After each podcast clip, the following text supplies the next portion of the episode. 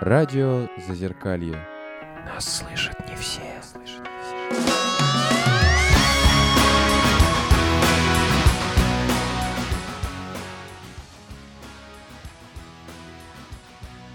А мы начинаем наш эфир. Э, Сегодня у нас э, отличный гость. Я скажу чуть попозже, сохраню немножко интриги для тех, кто не читал описание э, нашего видео. Представлю тех, кто есть. Это Наташа, Всем привет. Миша Ларсов, Здравствуйте. Лена дошла до Привет. нас, э, Николай Вороновский, Добрый день. Андрей, который позвал Умку. Спасибо тебе большое. Я Вот и не Даниил. сохранили интригу. Ха-ха-ха. Ладно, я пытался. Интрига, интрига. Придется, окей, выкладывать карты. У нас в гостях Аня Герасимова, она же Умка, рок-музыкант, автор стихов и песен, литературовед, кандидат филологических наук, переводчик и много чего еще. Просто красавица. Да, э, здравствуйте, и мы очень рады, что вы к нам пришли. Вот. а, ну и, собственно, первый вопрос. Я тут накидал парочку. Ну, как пойдет, так пойдет. Первый вопрос. В Википедии о вас пишут, что вы рок-музыкант. А, да, но вот как я читал, там и тоже смотрел интервью с Гребенщиковым, и, и который вообще, когда ему говорят а, про рок-музыку, он такой, а что такое рок-музыка? Вот. И он Это он выпендривается. Да, но, но вот с кем я не смотрел, вот с каждым интервьюером он начинает вот, а что такое? Его, по-моему, только один ответ удовлетворил. А, Вот. А, И вот э, мне... Я же не Гребенщиков, я прекрасно знаю, что такое рок-музыка. Ну, вот тогда хочется, хочется у вас спросить, э, вот в отличие от Гребенщикова и других, что такое для вас э, рок-музыка и, и что такое это для вас, особенно относительно к нашей стране? А относительно чего? Относительно, ну, применимо к музыке в нашей стране. А тут страна ни при чем. Рок-музыка не имеет страны. А вот, а, ну, не существует отдельно там русского рока, китайского, немецкого и так далее. Мгм, Потому окей. что э, знаменитая текстоцентричность так называемого русского рока это, в общем, жупел просто такой для, для при- прикрытия собственной литературной несостоятельности. Поэтому мне бы хотелось сразу от этого отмежеваться быстренько. Рок-музыка, а что, вы не знаете, что такое рок-музыка? Ну, Электрические инструменты, громко, определенная последовательность аккордов, происхождение из э, э, блюзового квадрата и прочее, прочее. Вот это и есть рок-музыка. То есть у вас такое больше техническое определение получается? Ну, я, э, меня спрашивают определение, я даю, я же не буду, как некоторые, говорить, ах, это правда такая, такая честность, что просто аж прямо глаза хочется закрыть, как она колет. Я не против таких определений. Мне кажется, что это все спекуляция. Мгм. Ну, у нас вообще, во-первых, да, про литературную состоятельность, ну, как-то, ну, у нас же такие были, тот же опять Гребенщиков, тексты Цоя, мне кажется, в принципе, литературно вполне... Пусть пишут стихи тогда, если они хотят тексты. Мне вот интересно в рок-музыке совсем не текстовые составляющие. При этом текст должен быть приличным. Приведу пример.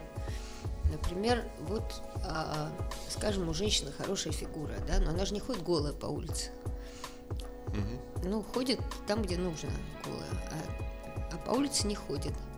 То же самое с текстами рок-музыки. Их не обязательно должно быть здорово слышно. Они должны быть хорошие. Да, у меня хорошие, правда. У кого-то не очень хорошие. Но выпячивать их на поверхность совершенно не обязательно. А почему тогда литературная несостоятельность? Тут же Ну, потому что да, плохо у нас в стране вообще с, со словами дело обстоит. Особенно у тех, кто пытается а, петь. Ну, нормальные люди с приличной культурной подготовкой в рок-музыку не шли, как правило. А- А шли люди посторонние к литературе, отношения не имеющие. И, в общем, вот имеем, что имеем. Ну и слава богу. Просто если тексты плохие, все равно слушать противно, даже если их не слышно. А уж если их хорошо слышно, как принято в нашем богоспасаемом роке, только вообще никуда не годится. Не, я отказываюсь качество э, русского э, рок-текста обсуждать. Как правило, это ужасно. Мне теперь стыдно что-то на эту тему говорить. Не, ничего, есть, есть некоторые прям замечательные авторы, конечно. Я не говорю уже, естественно, там о Летове Янке, Черном Лукиче и так далее. Но есть люди, которые менее известны. Там, например, Денис Третьяков. Но э, рок-текст не должен быть стихотворением, так? Он не должен уметь читаться вне музыки. И и вот это очень главное. Не надо тужиться и пытаться написать стихи. Потому что текст это отдельное дело. И я училась это делать не у русской поэзии, а у э, рок-музыкантов, авторов. В общем, тех, из тех мест, где рок-музыка началась, собственно говоря. У них тоже бывают хреновые, конечно, тексты. Но вот, например, у Rolling Stones всегда тексты очень хорошие. У Iggy Попа прекрасные. У Grateful Dead вообще замечательные. У них был отдельный поэт для этого. При этом эти тексты не читаются как стихи, да им этого и не надо. А у нас с, со времен КСП принято написал стишок, положил его на музыку. И вот он там лежит на этой музыке, э, сви- свисает отовсюду, там э, скользит, ему там неудобно, он ворочается. Ну, противно, в общем. Я не знаю, я, я, я понятно говорю?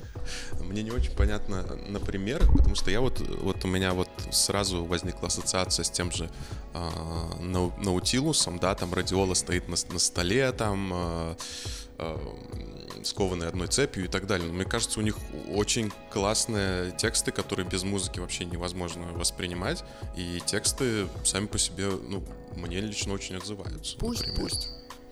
Я, я не, не обсуждаю Наутилус, я не очень э, большой поклонник Наутилуса и вообще русского рока как такового, подчеркиваю. Мгм. Кроме того, у них все-таки был Кормильцев, который профессионал, и он писал им нормальные рок-тексты. Мгм. Окей, ну а какие-то примеры просто, чтобы понятно. Какие примеры? Ну, Я не слушаю рок-музыку русскую, я не знаю никаких примеров. ну что, на ваш взгляд, совсем неудачно? Ну, вот. Зачем это? Это негатив. Зачем негатив? Не надо. Нет, ну зачем ладно. нам негатив? Нет. Ну это, это же было все сколько там, в 80-х годах уже. Нет, 40 лет это и до сих пор продолжается. Ну то, что у нас Как сейчас прислушаешься, да. что они там поют, мама родная. Ну ничего, ничего, пускай. Я, это, я никому ничего не запрещаю. Слушайте, так это разве не в каждой, типа, ну, практически не в каждой культуре, да, есть какое-то количество, ну, Знаете, у Led Zeppelin какие плохие тексты, это ужасно.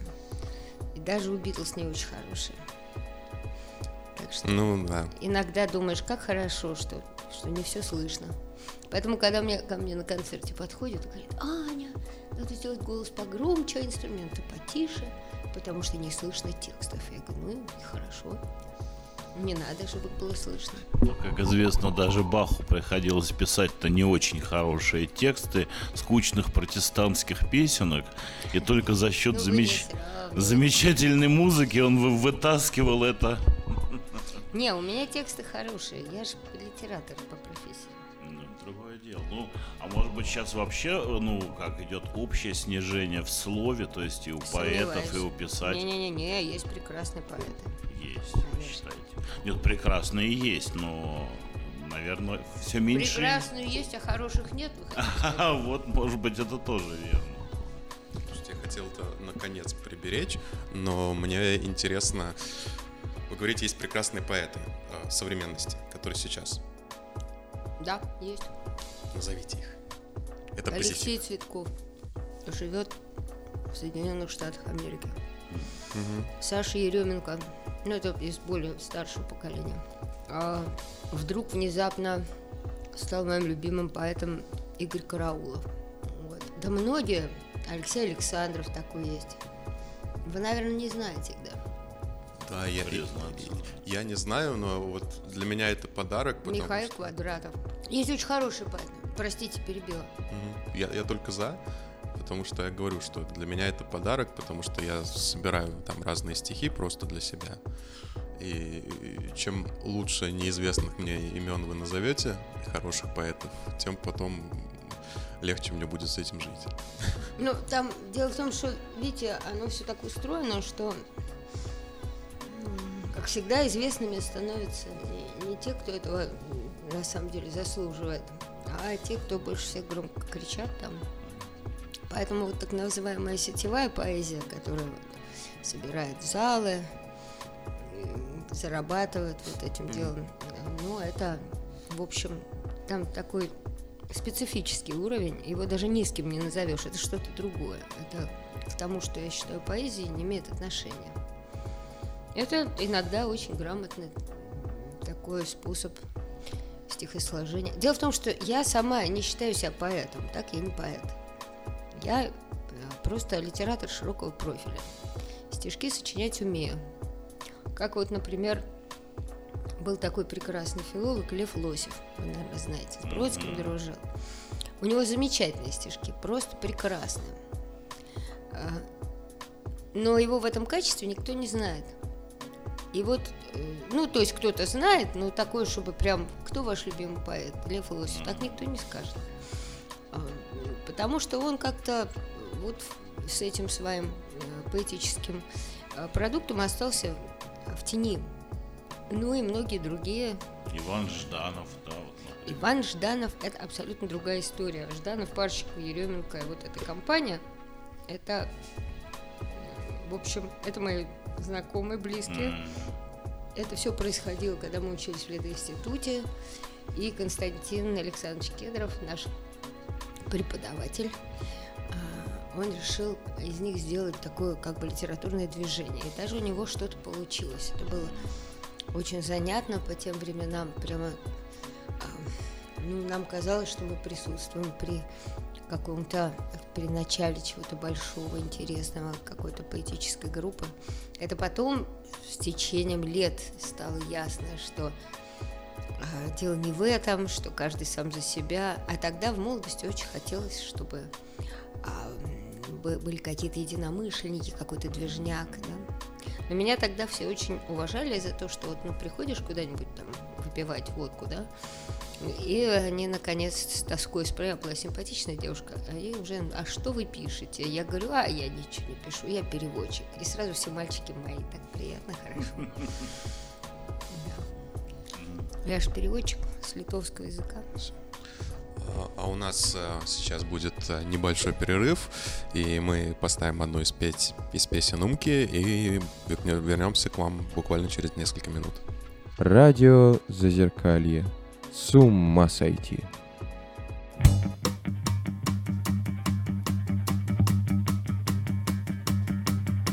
Время снесли, останутся только даты.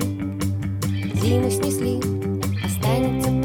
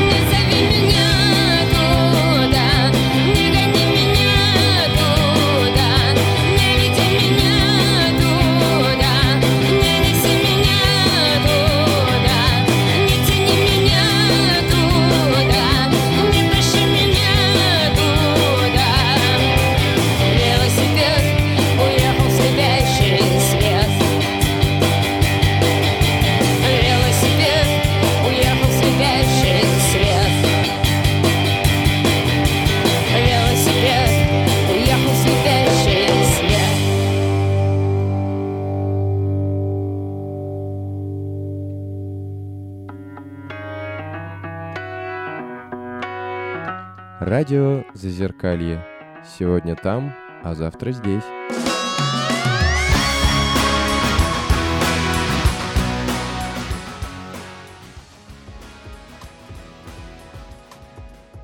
Я вам могу стишок почитать, хотите? Да, давайте. Потому что у меня же э, стишки не, не имеют к песням никакого отношения. То есть я очень хорошо знаю, что... Ну, стихи это стихи, а, а рок-текст это рок-текст. Это абсолютно разные вещи. Вот. И а, когда иногда, ну, я делаю такие самоиздатские книжечки маленькие и торгую ими на концертах. Ну, там за какие-то копейки их там продаю, раздаю. И тогда, и некоторые говорят, ой, да это на мне не надо, я и так ваши все тексты знаю наизусть. Я говорю, это не тексты, это отдельно, это вообще не имеет к этому никакого отношения. Ну, могу что-нибудь смешное почитать. Как известно, читать вслух лучше смешное.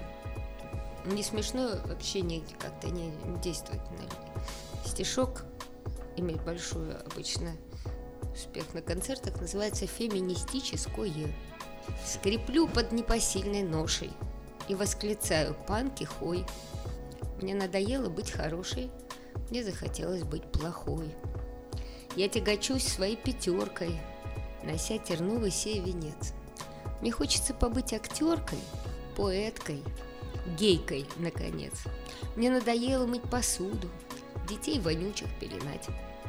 Отныне тетенькой не буду, я не жена вам и не мать. Возьму плакат и выкидуху, пойду на площадь под забор. Уверена, что хватит духу. Долой гламур, долой амор. Подставь накачанное плечико подруге, что всегда молчит. Не человек, но человечка отныне гордо зазвучит. Я вам могу еще ничего...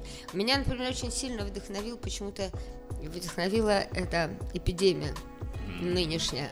Вот не знаю почему, прямо написала целую кучу стишков разнообразных. В основном смешных, потому что, ну, хочется же как-то себя и других подбодрить. Ну, и вообще она, голова, она сама это делает. То есть, чем хуже, тем лучше и, и прочее, прочее. Помните, такой был фильм «Кабаре»?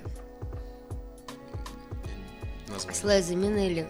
Это, ну, там они артисты кабаре, и м, во время войны они, значит, ну, как-то пытаются веселиться и других веселить. А там прямо в процессе все происходит. Вот, конечно, слава богу, мы живем не во время войны, во всяком случае, не во время такой войны. Но все-таки, ну, не знаю, вот я вам сейчас прочитаю стишок, да? А, Посвящается Владимиру Маяковскому. И называется «Не любишь ковида, кретин и гнида». Мы с друзьями живем уже в 21 веке. 21 век – это вам не 20 век. Если я не вижу маски на человеке, я считаю, что это вовсе не человек. Значит, там социальной ответственностью не пахнет. Значит, он готов кого-нибудь заразить. Он чихал на вас, а завтра, глядишь, и трахнет. Так что надо не пальцем, а штрафом ему грозить. А одна в метро развернула сосиску в тесте. Да что там сосиску? Целую шаурму. Вот таких товарищей надо стрелять на месте. Хорошо не стрелять, ну хотя бы садить в тюрьму. Потому что, смотрите, сегодня у ней сосиска, а на завтра ей захочется целый торт. И вообще эта дама, явно из группы риска, на колесах тележка дополнила натюрморт. Мы имеем право спросить, ваши кто родители, почему не сидите дома, рветесь петь? Никаких поблажек. Товарищи, будьте бдительны. На подходе вакцина, недолго уже терпеть. Признаться честно, я ела шаурму в метро как раз после Вот. пения. Я тоже, да-да-да, я Поэтому тоже. это очень Конечно. отозвалось. Я а я вечно что-нибудь да. куплю в метро, и времени-то нет. Ну, около метро купишь, идешь в метро, сидишь там хомячишь. И народ смотрит с ужасом с таким, как же так? Ну, ну, сейчас уже не смотрят. А вначале-то все действительно думали, что это что-то, э, ну, что на самом деле так все страшно, мы сейчас все умрем. А потом оказалось, что нет. Да-да-да, не пустые все. улицы Ага. и одни курьеры. Одни 40, 40 тысяч одних курьеров да. тоже. Вот это, кстати, смешно. Я Ну, вот как знаю. раз ста- стоял, стоял сегодня на станции и думал, что, ну, с точки зрения происходящего ничего не изменилось. То есть все тот же вирус, все так же люди умирают, ну там чуть больше, чуть меньше, да. А, но насколько сейчас всем все равно, и насколько уже, если вначале ты стеснялся есть метро, а сейчас уже спокойно ешь метро, вот, а, насколько сейчас всем все равно, и насколько это не вяжется с тем, что было в начале. И это же вопрос не того, что происходит снаружи, потому что снаружи происходит то же самое. Это вопрос просто того, как работает человеческий мозг. Ну, во-первых, привыкли, да. А, во-вторых, я не, не специалист, да, я никого не хочу агитировать против масок и прочего. Но ведь невооруженным глазом понятно, что вот эта вот насквозь продуваемая тряпка на морде никого ни от чего не может защитить. Только от милиционера, чтобы он не оштрафовал. Да, Всё. поэтому я хожу, вот у меня такая банданочка, я ее хрясь, и все. А меня вообще обычно не замечают. Я какая-то ужасно незаметная стала с годами. Я такая себе хоп-хоп-хоп во всем черненьком, такая маленькая проскользнула. Ни один человек меня не, никогда не остановил, ничего меня А это, кстати, радует или Это э, огорчает? радует. Это, я думаю, что это какие-то последствия а, моих многолетних занятий всякими практиками, йогой и прочим. То есть э, умение быть невидимым в толпе – это очень хорошо. Иногда на собственном концерте бывало, че, вот э, музыканты играют, я пошла в зал там по каким-то своим делам, деньги собрать или еще что-нибудь. Они меня не замечают. Я говорю, эй, там, ребята. Они, а, да. То есть я как- какая-то прозрачная стала. То есть раньше этого не было? Раньше Нет, раньше я э, торчала из, из толпы, как выдергиваюсь из толпы, как вот эта самая редиска. А сейчас не видно меня, растворилась. Это же про внутреннее, какое-то внутреннее спокойствие, наверное, нет? Эм, не знаю, это какая, какой-то щит такой, который сам собой нарос. Знаете, как говорят про эти все практики, что когда ну, эту бляшку начищаешь каждый день, вот она тогда блестит. А если ее каждый день, если не каждый день, она блестеть так не будет. Вот. И ты просто, ну, делаешь, что должно, да, потом смотришь, хопа, все получается. Вот, вот хочу за один вечер там, написать 50 примечаний, потому что мне срочно. Ну, я напишу. Ну, конечно, немножко устану от этого. Ну, ничего. То есть это э, практики как раз концентрации, йога, медитация. Медитацией я не могу заниматься, я глупая для этого слишком. Я сосредоточиться на медитации не могу, меня времени нет медитировать. Ну, окей. Вот какой-нибудь там упражнение сделать, потянуть, там, покачать, вот я могу. Ну, то есть вы с помощью йоги фактически это делаете? Практически, да. Мгм, мгм. Ну, есть вообще всякие интересные практики, но это показывать надо. У меня есть одна такая подружка, Света, она гениальный массажист и большой знаток, так сказать, как это я говорю, доктор здорового человека, да? То есть, вот, она не болезнь лечит, Мгм. а она поддерживает тебя в каком-то правильном состоянии. Причем она может ничего не делать, можно с ней чайку попить, и уже хорошо. Или она вдруг скажет, так, вот у тебя тут вот что-то не то, ты вот для этого делай вот такое упражнение, каждый день по одной минуте, больше не надо. И все, через неделю ты замечаешь, что вот эта проблема ушла. Мне кажется, сейчас такие люди, наверное, не во все времена, но сейчас особенно они вообще на вес золота. Конечно. Так я вообще считаю, что, что надо э, эту Свету, вот Мустафина ее фамилия, ее надо капитально пропагандировать. Я сейчас решила вообще книжку сделать про нее. И Они затопят ее? кто ее затопит? Ее не затопишь так просто. Не, я, я- я в, я в плане не в плане А, ну что, наскочат все и будут пытаться и с ней. Да, да, да, да, да, Не, слишком много. Она как я, ее не, не, не, не затопишь. Она что хочет делает, что не хочет не делает. Пока мы от этой темы не ушли, у меня был второй вопрос. В принципе, частично вы на него ответили, но все-таки, да, я вот сейчас послушал ваш э, альбом на YouTube Music, там 2015 года. Это что за альбом Ну, такой? там два альбома было э, с броневиком еще. Я могу С название. броневиком 15 года? Интересно, а что это за альбом такой? Э, Что-то идет явно не так. 2014-го. Так. Другая дверь. Нет, другая дверь это не альбом, это сборняк. А, окей. А ну, только это броневиковый сборняк, да. А только лучше? Только лучше тоже сборняк, только более ранний. Ага, то есть это песня не 14 года. Нет, это ранее, ну, вообще нет. Я, я вообще, на самом деле, с 2014 года особо песен не сочиняю, потому что когда началась эта война, и идиотическая, я э, просто, у меня что-то внутри переклинило, перекрыло, и вот эта дырка, через которую солнышко светило внутрь, она как-то немножечко э, под- подзатянулась. Уже 6 лет или так и... не- Ну да, ну то есть я могу что-нибудь, ну, стишки могу, а видимо для того, чтобы сочинить песню, нужно какое-то счастье внутри.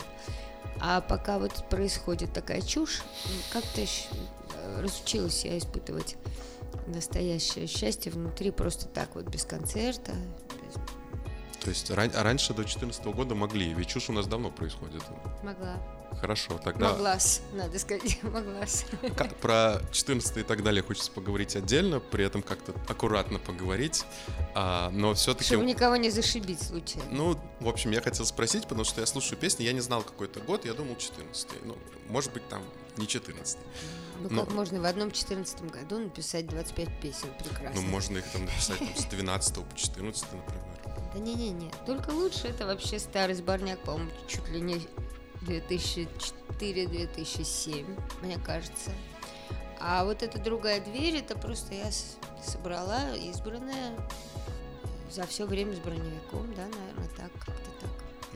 Тогда у меня такие два вопроса, один переходящий в другой. Во-первых, у меня вот было ощущение, есть песни с какой-то такой чистым голосом, чистой душой. Я, может, сейчас пафосно говорю, но надеюсь, вы... Ничего, ничего, я понимаю. Вот, да, и, и их слушаешь, и такой, а как? То есть э, 20, 21 такие люди, в общем-то, есть, а потом эти люди затухают постепенно, да? И вот, Почему это?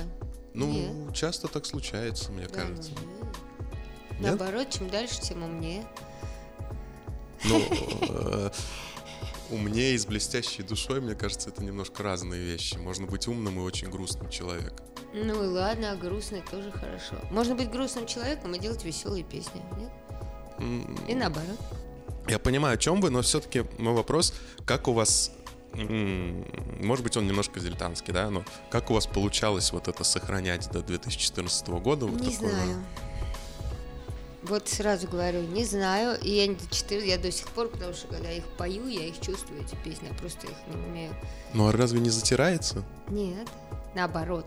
Каждый раз ты как будто смотришь старые фотографии и все это вспоминаешь. Я спрошу еще, ну, в принципе, это...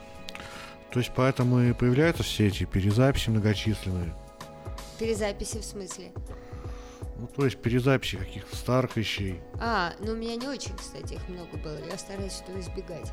Ну, в общем, да, поэтому Ну, вы хочется как-то заново, ну, вернуться туда и, и используя имеющиеся уже сейчас умения, еще лучше их сделать, эти песни. Наверное, так. У меня не очень много этих перезаписей было. У меня был альбом а, ради инвалидов, Unplugged, и эм, то, что мы записали у Тропилы, Антроп. Вот там есть старые песни. Все остальное более-менее вот тот материал, который прям в этом году пришел. Раньше я выпускала по диску в год. И считала, что это вот правильно. Теперь я делаю по книжке в год. И тоже считаю, что это правильно. Надоело мне книжки делать, ребята. Вы себе не представляете, как я ненавижу это дело. Что? Книжки как переводчик или как, Как автор? составитель, как комментатор, как, как переводчик. На самом деле я все это очень люблю, но когда вот над тобой висит два дедлайна одновременно, уже хочется разбежаться и со всей дури башкой об стенку быть, чтобы больше этого не было. Но я же себя держу в руках, я такая сижу, скреплю зубами, делаю, делаю. То есть у вас, в принципе, вам нравится, но просто э, темп не ваш. Мой темп, мой. Просто ну, ну, нравится и темп мой, и все. Я сама взяла этот темп, я сама на себя беру все эти обязательства. Ну, как-то насточертевает, хочется все бросить. Я уже несколько раз так кажется, это делала да. в жизни. Я литературу эту бросала и просто пела песни, а это не требует никаких усилий вообще. Песни-то петь. Я могу каждый день по 10 часов подряд, по 15 часов подряд сидеть и петь вам, пожалуйста, хоть, хоть вот сколько угодно, только дай. Слушайте, я, я немножко стушевался, э, но что-то... Ладно, я сидел, думал, задать, не задать. Да задавайте, что хотите. Я все равно, что не смогу ответить, не буду отвечать. У меня это затерлось. То есть раньше мне нравилось петь, и я прям кайфовал, когда пою. Да, понятно, не свои песни, но, но без разницы. А сейчас затерлось. И сейчас... Ну, у вас затерлось, а у меня наоборот. Так бывает. Оттерлась, Ну, да. Бляшечку натираешь, натираешь. А вообще все же не устраивай немножко за все эти годы, начиная с 89 года, потому что вот мне, например, Почему тоже... 89 с 87 или 6 Ой, сори, да-да-да. 6 Просто, насколько я знаю, директора у вас как такового нет, вы Никогда. занимаетесь, и вы занимаетесь всем, по сути, самостоятельно, все. А со мной никто не работает в качестве директора, потому что все знают, что я все равно все сделаю по-своему. Характер у меня отвратительный. Я, если что решила, то обязательно сделаю по-своему. И, в общем, со мной лучше не связываться. Я думаю, что все это чувствуют прекрасно, поэтому у меня нет директора. Хотя я иногда начинаю кричать, а, я хочу директора, помогите, спасите. А потом быстро понимаю, что я сама все равно лучше сделаю. Ну, понимаете как? Ну да, просто по себе знаю, что месяцок так поживешь полноценно рок-н-ролльной жизнью, так концерта три в месяц. И где-то в середине уже начинаешь чувствовать, что жить не хочется немножко так. Три в месяц. А 30 в месяц хотите? 30 месяцев это, ну, 30 месяцев это уже, что называется, для определенного уровня. Я вот раньше я, например, а мы каждый год, когда вот был броневик еще, сейчас у меня называется группа Умка и новый состав, и это уже там новая. Ну, в общем, у меня там в 2014 году такой слом случился. Во-первых, я решила вылечить гепатит С, поехала в Германию, э, вылечила, неважно. А во-вторых, вот эта Украина одновременно произошла. Э, И потом, когда я уже вер- вернулась, наконец, отовсюду, то выяснилось, что мои музыканты от меня ушли. Вот, собственно, барабанщик, ну и басист уже заодно как-то. Некоторое время я находилась в страшном раздрае, у меня тогда опять волосы выпали, видимо, на нервной почве. У меня такая интересная болезнь, у меня волосы то выпадут, то вырастут. Да, а вот сейчас выросли, как, как вы видите. И я как-то, в общем, просела маленечко в 2014 году. А до этого мы каждый год в течение, наверное, 15 лет отправлялись, я себе забивала такое турне. Ну, допустим, 20 концертов за 25 дней. Или, наоборот, 25 концертов за 20 дней. По всей вот России, от Москвы до, допустим, Новосибирска, а иногда Иркутска и назад, по другим городам уже. Ну, то есть в шахматном этом самом порядке. И, в общем, к концу никто не выдерживал, кроме меня. То есть по одному. Как Дело вот такое, в фильме да. ковбойском, э, или как про, про Д'Артаньяна, вот эта история. Этот тут остался, тут, тут остался, тут домой поехал, тут закашлял, зачихал. И я под конец уже одна, только как какой-нибудь там воин из, из этого а, какого-нибудь такого дурацкого фильма для детей и их пап. Такой весь лязгая э, этими доспехами, окровавленный, тут глаза нет, уха нет. Есть такая, а ну, все равно. Вот я такая доезжала до Москвы. Так что были времена. Потом уже, конечно, некоторые взвыли. Я имею в виду своего гитариста Борю Кануникова, мой муж еще вдобавок ко всему, который сказал, что больше он в таком режиме не работает, потому что у него уже нервный срыв и так далее. То есть это уже скорее по вашей части, чем по моей. Поэтому я больше езжу теперь одна. А семья вообще ваша как относится к таким путешествиям? У меня семья довольно относительная. То есть вот мой муж Боря, это мой гитарист, который со мной уже почти 25 лет разделяет все эти тяготы и не тяготы. А, вот, у меня есть сын Алексей Радов, а, писатель. Он вообще очень интересный такой человек. Я бы не сказала, что он сильно вписался в современную жизнь. Ну а кто вписался? Просто я нахожусь в стороне от нее. Неважно. Ну, в общем, вот Алексей, э, у него есть сын Платон, э, мой внук, 12-летний, который живет э, в Перми по стечению обстоятельств. Эм, Очень близкий по духу человек. Вот моя семья, она вся живет отдельно. То есть муж со мной, сын в Химках, внук в Перми. И вот это моих три самых любимых человека. Я как-то между ними делю себя как могу. Вот и вся семья моя. Когда были родители живы, они с удивлением, конечно, отнеслись к моим этим финтам, потому что они думали, что я буду нормальный такой литератор, переводчик, э, редактор. Ну, Как-то к этому все шло.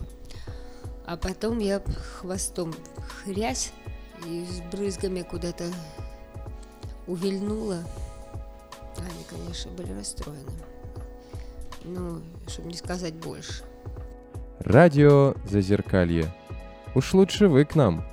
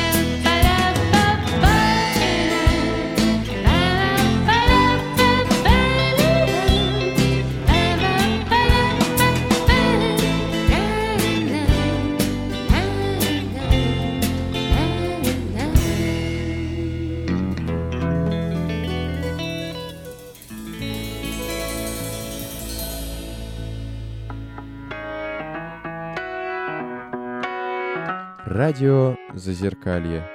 Это нормально.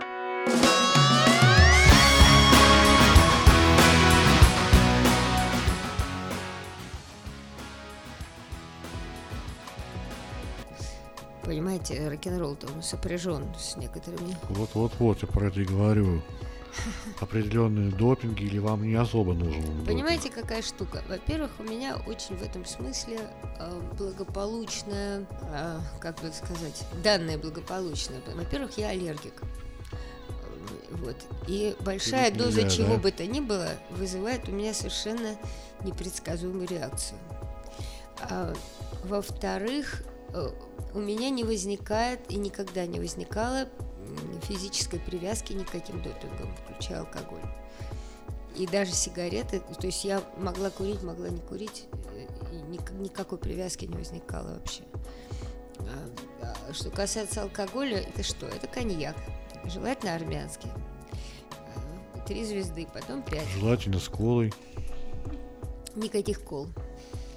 В- просто в это частиком полстакана бац и на сцену. А потом ты же не можешь заснуть, поэтому ты выпиваешь пол, пол таблетки, допустим, там феназепама на ночь. И вот так вот всю эту гастроль ты живешь в таком режиме, потом уже не очень можешь не спать, не, ну вообще.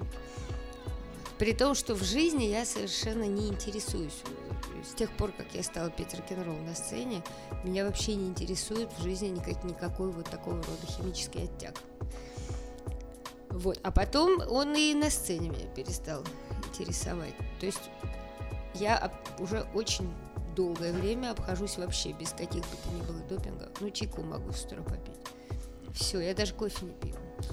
Это немножко странно, учитывая, что и на нашей сцене, и там э, и зарубежной это было неотъемлемым атрибутом. Э, Знаете, ну, наверное, для, мол- для молодежи, для молодых людей, да, а когда тебе уже там, грубо говоря, за Организм тоже не 50, тот. а мне сейчас уже 60, вот хлопнуло только что, как-то это вообще не актуально. Актуально себя поддерживать, вот свое тело поддерживать в таком виде, чтобы оно еще служило и служило, и терпело все нагрузки, которые на него вешаю. А развлекаться ему, ну, совершенно, ну, оно не, не, не хочет этих развлечений, не надо ему никаких допингов. Вот с утра встаешь, холодный душ, там зарядка, чайку, чашечку и вперед, поехали. То есть раньше это было, ну, это было в какой-то мере, когда мы были помоложе, а сейчас уже просто... Когда мы были, во-первых, все было интересно. Казалось, что есть какая-то другая сторона, Мгм. на которую можно с помощью чего-то а, пробиться. Потом оказалось, что ты уже давно на той стороне, и никакой другой стороны нет, как у меня уже в одной песне и, и сказано. Собственно говоря, это было высказывание как раз именно моего сына, с которым мы это обсуждали. Он говорит, да что ты, нет никакой другой стороны. И я подумала, действительно же, какая сторона-то? В общем, ничего такого ж на ту сторону, чего надо было бы рваться, этого ничего нету. Вот оно все единое. да. Это очень сложная история. Знаете, когда я была маленькая, у меня была такая книжка «Иллюзии и галлюцинации». Вам, наверное, знакомо такое произведение. И там меня тогда еще э, поразил такой момент, что бывают истинные галлюцинации и ложные. Я до сих пор не могу понять, что это Если такое. псевдогаллюцинации, Да, как это может быть? Что такое истина? Оно же все кажется, и то кажется, и это кажется. Как это? Ну, вот. там довольно просто объяснить. Ой, а ну давайте расскажите Наконец, наконец я услышу мнение профессионала. Пожалуйста, я профессионал, Неважно. Хорошо, любителя. Нет, ну это, конечно, не так все просто. В смысле, например, у меня их никогда не И у было. меня не было. Вот. Ну нет, может Но быть, просто в отличие, вот истинная галлюцинация, она воспринимается в, в реальном пространстве, вот, да, где-то, вот, например, там чудовище сидит, экстрапроекция, то есть во внешнее пространство, а, вот, и человеком она принимается за часть окружающей реальности, или это голос, но это голос именно как вот э, человека там, да, Так, а псевдогаллюцинация, она э, вообще не имеет часто вот это, она как картинка, которую человек видит как бы умственными очами. Вот это вот сложно, конечно, объяснить. Очень Да. сложно, а чем Да, отличается? э, А этого ты не или, умственно или, видишь? или он видит, он понимает, что это именно как оно отдельно от всего мира, как видение некоторое является. То есть А оно не- голоса- не, инкорпорировано в реальность. Да, оно не И только этим оно не- отличается. А, тут ну, истинного-то? нет, немножечко не только. И это например- кажется, что оно на столе сидит, а то кажется, что оно на облаке сидит. А разница в чем? Нет, э, если вы видите на облаке, для вас это часть внешней реальности, то это будет галлюцинация. Так. А если вы слышите голос, который при этом не имеет э, даже звучания, это как, как мысли звучащие там, и, и не имеет... э, А разница вот именно в этом. Откуда вот что То есть он либо Как извне, либо Да, оно все равно у тебя из головы не проецируется. во внешнюю реальность. Вот эти вот. Значит, истинно считается, что если бы я сейчас вместо одной чашки увидела Да, две, две. это была бы истина. А ложно это если бы вы все исчезли, и вместо вас возникла одна большая чашка. Да, нет? Ну, если бы, опять же, вы исчезли, есть же отрицательная галлюцинация. Это то есть, как? когда человек не видит, например, вот что-то лишнее, бутылка и крыса, а наоборот, просто не видит бутылки. И вот есть отрицательное. то вот есть предмет, ты его не видишь. Шоколада мне не Есть надо, и- я не есть- вижу шоколада. Есть и Это- такие, да. Э, Короче, я не специалист. И я, меня галлюцинации. псевдогаллюцинации, они сопровождаются еще чувством сделанности. Что вот вам это кто-то эти картинки показывает, что они как бы сде- да, наведенные, Как у это, сделанные. Стру- Стругацких, да? Да, ча- Ага. ой, зачастую это как вот, ну, т- момент автоматизма, так, ну, что сделанности. Вот. Очень сложно. Не, ну Ужас. там- Мне кажется, что это что-то не что-то не веду. Ладно. Это была наша рубрика э, классификация галлюцинаций и естественных Я так и Ну хорошо, спасибо, было Ну очень и- интересно. Не, я, э, я невероятно приземленное, рационалистичное существо. Это спасло меня от гибели, видимо, потому что, э, ну, то есть, чтобы меня с этой земли сковырнуть и зашвырнуть за какие-то тучки, я не знаю, какие силы нужны. Ну, то есть это. Божественные, да? Не знаю, какие. Мне нужно... Я как жук-медляк. Я всеми четырьмя ногами цепляюсь, или шестью, цепляюсь за почву родную. Может, поэтому и тексты такие одухотворенные, потому что это идет. Да ничего особенно одухотворенного.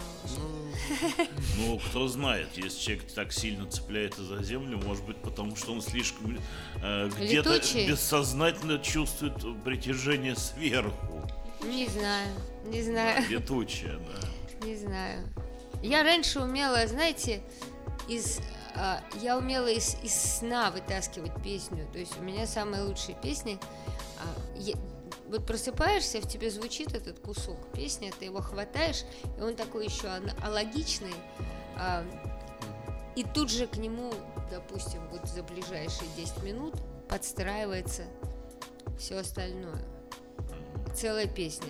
И оно так пульк, и само выплевывается. И это поразительно. Я не знаю, кто это делает, чем он это делает.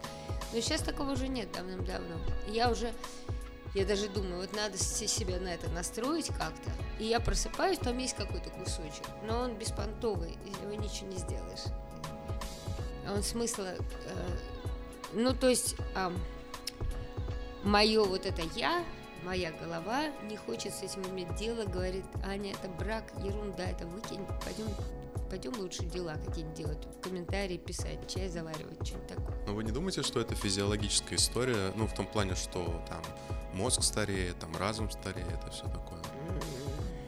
Не знаю. Вообще есть такая фишка, что люди с, с годами э, начинают меньше давать, так сказать, творческий выход, а некоторые наоборот. Я же стишки пишу сколько угодно, вот вообще больше, чем раньше. Сам по себе продуктивность та же. Так, Продуктивность та же.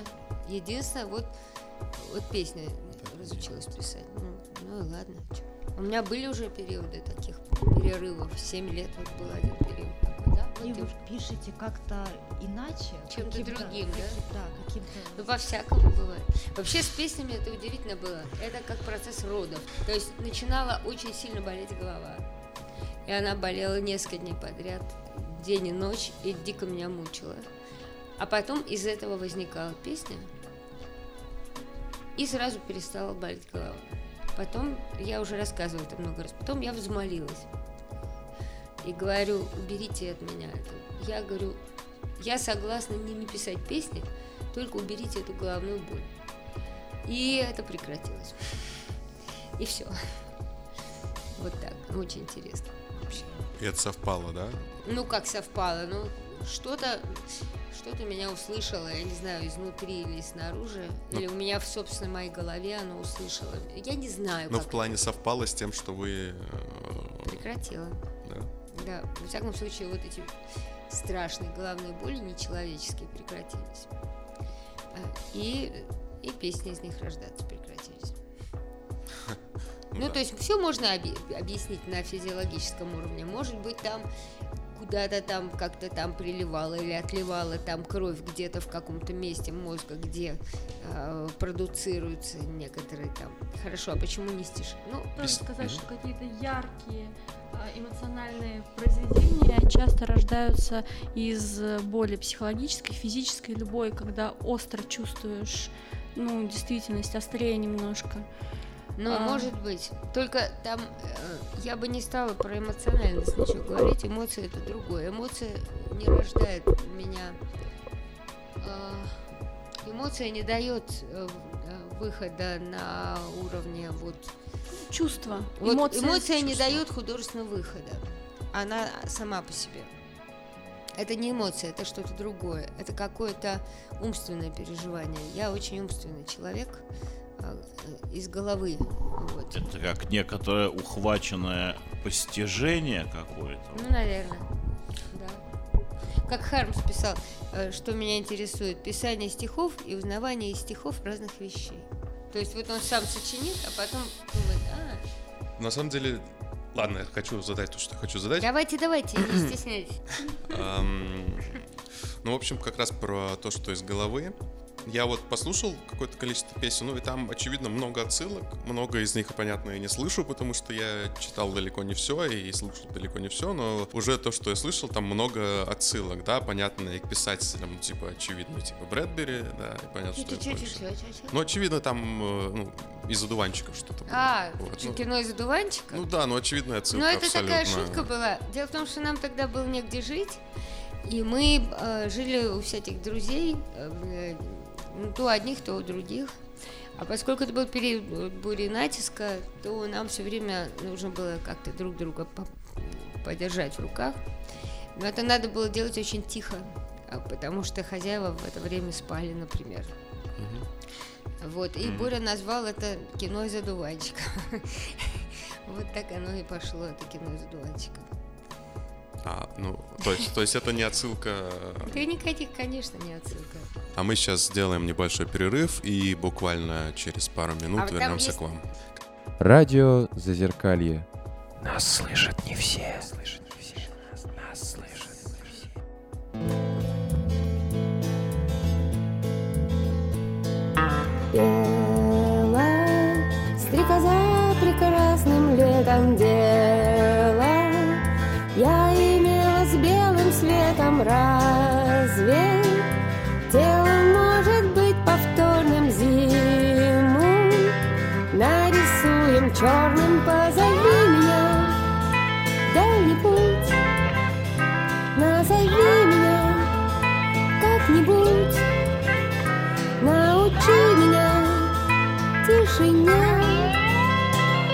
Christine.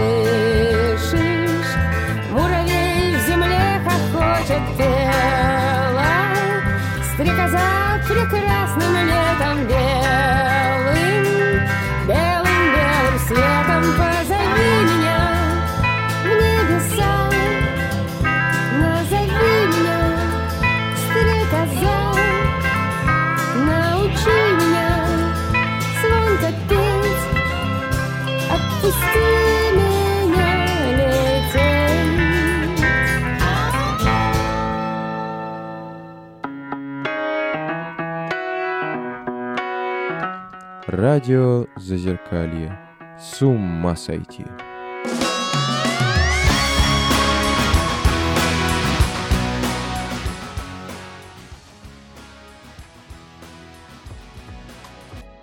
Когда я как раз слышал, да, про «Нет другой стороны», у меня сразу песня Гребенщикова, да, понятно, потому что там нет и не Я не было знаю. другой стороны. Не знаю даже этого момента вообще. Видимо, он просто понял то же самое, что я. Ну да. Я куда- не знаю Или этой песни. плагиат. Ну серьезно? Нет. Куда бы я ни Он шел... меня не слушает, я его не слушаю. А, вы, вы просто друг друга не слушаете. Я думаю, что он меня точно не слушает, а, а- а что я его не слушаю, это факт. Я его слушала на последний раз, наверное, в 86 году. Или в 85-м. В смысле, ну вы же общались, как я. Я? Никогда в жизни. Я вроде читал, что вы... То есть вы, вы друг с другом даже не общались никогда. Нет, я однажды вот... Значит, очень- ходили такие слухи. Нет, нет, очень давно, в начале 80-х, когда моим мужем был такой Егор Радов, а, я, э, ну, мы тогда услышали с ним вот этого самого Гребенщикова и подумали, ух, нифига себе, вот это да, какие братцы, вообще люди делают, в принципе, ну, то, что нам всю жизнь хотелось сделать. И э, я роман Егора «Я», его первый роман, отвезла в Питер показать Гребенщику. Как-то я помню, как я передала ему этот роман. Ну, а потом забрала обратно. Мне кажется, что он или не прочитал. Во всяком случае, он сказал, я ничего не понял. И вот я это помню, этот момент. А я помню, как передавала, как забирала, не помню. Только помню, что он сказал, что он совершенно вообще. И- Ну и, и вот и все наше общение. И после этого вы, вы, вы, Нет, нет, общаться. нет, нет. Совершенно мне, А, мне то есть- продолжало тогда нравиться то, что он делал. А потом, когда я услышала вот это вот 2.12.85.06, поняла, что он хочет идти в ногу со временем, мне стало очень скучно. Я перестала это слушать. А потом вот эта всякая Кострома, это вообще совсем не мне. Да не важно, ну Ну, какая ну. разница? Ну, сам по себе кому-то То есть вам просто перестало Мил. это нравиться в какой-то момент, то, что он делает, и все. Это вот Ну про это. да, причем то, что он делал когда-то, мне, в общем, до сих пор нравится. Ну, да. Я, я знаю людей, которые говорят, да, Умка, типа вот, а, вот стеклянная рыбка, автостопный блюз это ништяк, а вот все, что потом, это уже от лукавого. Ну, так бывает. Ну, ну, вообще ж похоже. Ну, такой Гребенщиков все-таки очень духовный человек, да, он все это любит, да, но он больше, по, наверное, ближе к индуизму, хотя, наверное, Ради бога, пожалуйста. Ну, в смысле, ну, а, а- ну, а вы все-таки, вы, ну, участвовали, как я понимаю, то есть любили движение, движение хиппи, Причём там, я, Кируак. Значит, я секундочку, Кируак вообще не хиппи. Он к этому так называемому движению относился крайне отрицательно. Кируак дороги. вообще-то битник, да? А он и к битникам тоже относился отрицательно, он был сам по себе. А что касается любила я там движение хиппи, ну это как-то смешно сказано. А, В общем-то, товарищ Гребенщиков а, вместе со своими всеми приснами а, тоже принимал во всей этой движухе довольно большое участие. Э, Я думаю, что не меньше, если не больше, чем я слэш мы, да. А, Вот. Кроме того, я тысячу раз всегда говорила и продолжаю говорить, что в те времена хиппи были все. Кто не комсомолец, тот уже сразу хиппи. Правильно же? Ну, это какое-то такое определение хиппи. Ну, никакого определения. Ну, а что? Ну, кто-то сильнее хипует, кто-то слабее. Потом ты думаешь, ой, есть где-то настоящие хиппи, вот надо быть настоящим хиппи, надо как-то, надо с ними как-то подружиться. Потом ты начинаешь как-то во все это вникать. Это вот как с этой историей с другой стороной. А потом ты вдруг обнаруживаешь, что хиппи это ты, а все только смотрят на тебя и думаешь, «А, вот они настоящие хиппи. оказывается». А, Есть одна смешная история. Был такой хипан из Воронежа, назывался Юра Дезертир. Юра? Ну, в общем, не важно, может и Юра. В общем, дезертир, короче, звали. А, и он поехал на Радугу. А, это такая была хиповая тусня где-то там, ну, в горах или в лесу, много народу с палатками приезжали, жили свободной жизнью там и так далее. Это происходило каждый год во всех странах. И вот этот самый дезертир со своей подругой поехал куда-то на Радугу, то ли в Чехию, по-моему, в Чехию. И прошел он каким-то образом через границу, хотя у него ни черта не было. Его потом спрашивают, а что у тебя было, чтобы перейти границу? А он говорит, компас. Да. Э, И, ну, это давно было, еще не было никаких мобильных телефонов, вообще все было очень вегетарианское, такое шаткое. И вот он рассказывает, ну, такая а, одежда у него была такая не то, что там всякие цветные бубенчики и прочее, а- а какой-то у него был такой занюханный пиджак, вот такой бомжовый, какие-то такие совершенно сраные какие-то клиша, просто помоечные. И вот даже какой-то галстук у него был в виде селедки, такой совершенно за- засаленный. А, И он потом говорил, он такой, представляете, я приезжаю вот э, на Радугу, чтобы посмотреть на, на европейских, на настоящих хиппи. А они все приходят к нашему костру смотреть на меня, потому что все друг другу говорят, там есть настоящий хиппи, пойдем на него посмотрим. Это что же, говорит, оказывается? Это я, говорит, оказывается, настоящий хиппи. Я приехал на них посмотреть, а они ходят на меня, как на диковинку. Вот. Вот то же самое случается, когда вот долго тусуешься, уже смотришь, батюшки, оказывается, ты стоп-движение буквально, э, а, и все только, о, умка хиппи. А я никогда в жизни, в общем, себя и не считала, я наоборот думала, что я какая-то, знаете, было такое слово в свое время, прищепка. Это человек, который сбоку системы так, оп, прицепился, и тоже там, типа, ребята, я тоже ваш, а на самом деле он, например, там студент. Или там, скажем, а, даже где-нибудь работает. Понимаете, вот это Знаете, мне просто кажется, то, что вы говорите, у меня крутится в голове, типа, просто занимайся тем, что тебе нравится, и в конце концов тебя как-нибудь назовут.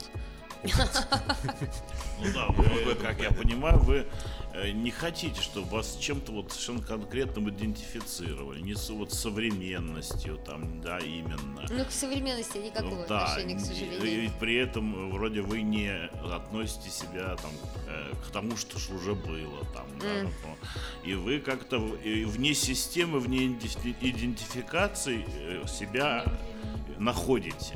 Вне... Да мне кажется, что каждый человек бы этого хотел, мне кажется. Ну, да? хотел бы, да, Хотел но, бы, да, но э, большинство людей себя получается стараются да- иногда даже строго идентифицировать, еще этим хвалятся, скажут. Для них Но если у них нечем больше может- хвалиться, ну, да, пусть хвалятся, значит им так проще. вот к этим.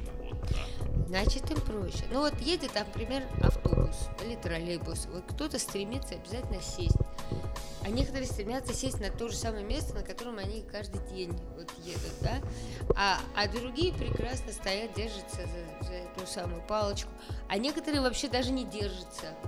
Просто едут, вот так вот балансируют как-то на ногах, да? А, а кто-то просто сядет на, собственно, рюкзак или просто на пол, потому что устал. Ну вот, Просто многим, Да. большинству, наверное, это дискомфортно. ну да. Когда ты себя вот не определил, не привязал. Мне кажется, да. Да, А, да. Наверное, это наоборот. вот Мне это нормально. А мне кажется, я не знаю, так всегда или, или нет, но очень много людей как бы теряют себя. И это, э, если сравнивать с, с автобусом, что ты просто не знаешь, как ты хочешь стоять, и потом смотришь, о, справа чувак держится за поручень, я тоже буду держаться за поручень. То есть, как бы, И это, между прочим, не лишено, э, потому что если не держаться и не уметь балансировать, то просто грохнешься и все. ну да, но это, это, это ну, не об удобстве, а скорее я не знаю, что мне делать, зато чувак справа наверняка знает. Ну да, тоже неплохо. А у меня вопрос, а как вы ездите? В Как я езжу сейчас на поезде на плацкартом в основном, иногда приходится летать, потому что просто я не успеваю ничего. Я имею в виду сидя, стоя, А и как сидя я на езжу в рюкзаке, автобусе? да. А это зависит от... Вот, то есть я могу и, и никуда не, сесть, если некуда. А если есть, я, конечно, сяду на самое удобное место, если есть.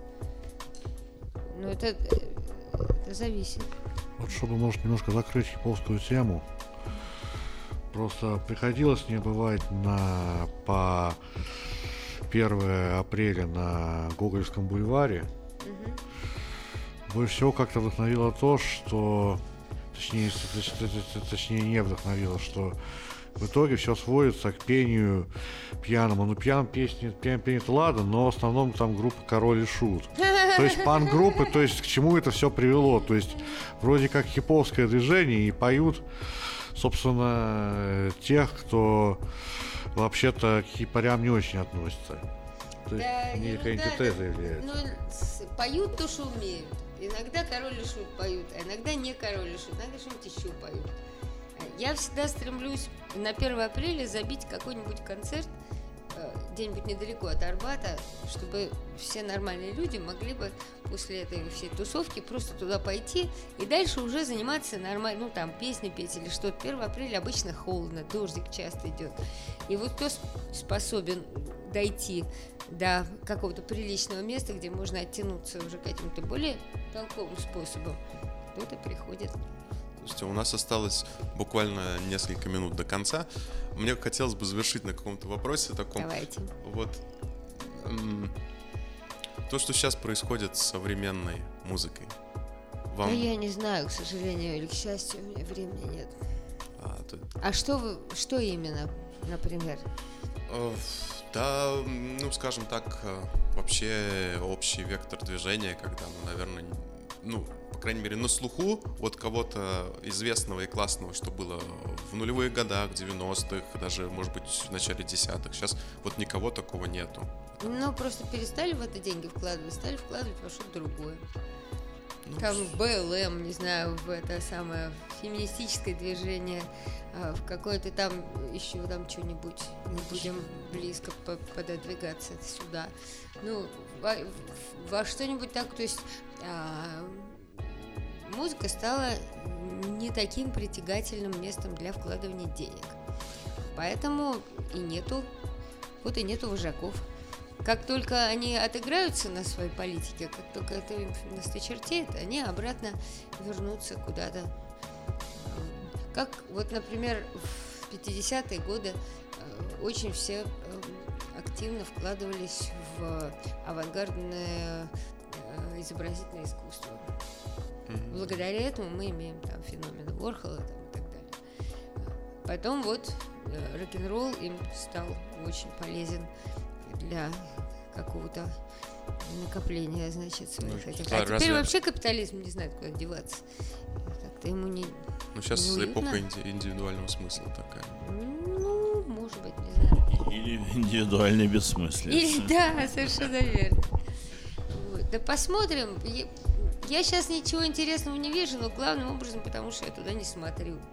Потому что мы слушаем старый, э, старый джаз, старый рок, э, у нас винил, э, вот, и, и мы прекрасно в этом смысле себя чувствуем. Там еще слушайте, слушайте, да? Мне кажется, счастливое свойство, когда вот вы и э, не там, не с этими не идентифицируетесь, ни с, ни с тем временем, не этим, и не чувствуете себя выпавшей из реальности Нисколько. Нет, наоборот. Что это очень счастливое качество. Спасибо. Да. Я, знаете, я вам честно скажу, я не то чтобы оптимист, но я люблю делать хорошую мину при плохой игре.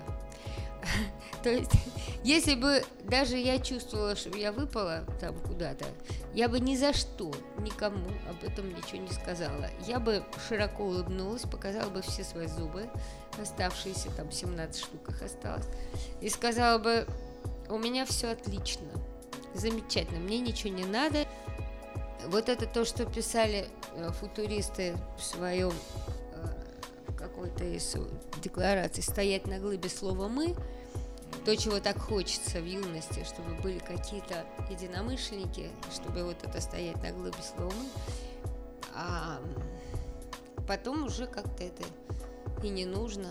Хотя если бы я, допустим, играла концерты, на которые никто не приходит, я бы, наверное, не стала играть такие концерты. Мне обязательно нужно, чтобы они пришли. Сейчас вот я играла концерт на день рождения, а, было очень много народу. С днем рождения вас прекрасно. недавно Спасибо, спасибо. Я, я прям никак не могу перестать его праздновать. Хочу еще, чтобы было еще. Я перевела такую книжку Игги Попа в свое время. Она называется «Хочу еще, I need more». Э, Автобиография 82 года. И вот это «Хочу еще» — это мое самое главное желание. Допинг. Ну да, надо еще один. Как можно. Кстати, между прочим, о допингах. Вот Игги Поп ведет абсолютно трезвую жизнь. Уж сколько мужик сквозь себя прокачал всякого Вот яда. потому, и, потому и видео, видимо. Но он давно уже, он совершенно трезвый, спокойный, такой вообще молодец. Ну, Это уже, да, к, к такому пожилому возрасту И какие приходишь. он играет концерты. Вы были хоть на одном концерте Игги Попа? Я 9 раз была на его концерте. Это самое лучшее, что такое может быть на свете. Честно. Ну, бог с ним, ладно. Так, ладно, у нас Спасибо. уже у нас уже заканчивается время. Хорошо. А, в гостях у нас была Умка. Ага. Спасибо большое, что вы к нам пришли. Спасибо вам. Я думала, будет как-то а, более раз... Ну, все начнут кричать, там, ногами топотать, а все у вас так как-то... Зачем же? Ну, ломать. Вы, вы- вы- вы не первые, кто, кто так думает. И мы Умка, Не, ну просто... Первый, кто уходит от нас целым да, да, да. Умка, можно стишок под конец? Прочитать стишок? Я не поэт, я переводчик. Я в куче запятых и точек чужие буковки ищу. Я сыновей чужих и дочек в своем детсадике ращу. Я и налетчик, и добытчик. Есть у меня набор отмычек. Я без перчаток никуда. И я ни шагу без кавычек не совершаю никогда. Я не поэт, я переводчик. Я отомкну любой замочек, в любую комнату войду. Я отключу чужой будильник, в чужой залезу холодильник, и там найду свою еду. Я знаю адрес ваших нычек, я точно воробьиный сычек, охочусь только по ночам. Я заслужила кучу лычек благодаря чужим лучам. И как мне весело при этом, светясь чужим заемным светом, в высоком небе зависать, на зависть кое-каким поэтам, которым не о чем писать. Я не поэт, я переводчик, не гений, не первопроходчик, не мной построен пароход, не мной Америка открыта, но гордое мое корыто в мою Америку плывет. Спасибо. Спасибо. Спасибо. Все, на этом мы заканчиваем эфир. У нас была Наталья, Миша Да, Ларсон, всем спасибо. а, Лена, Пока-пока. Николай Вороновский Счастливо. и я, Даниил. Спасибо. Хороших вам выходных.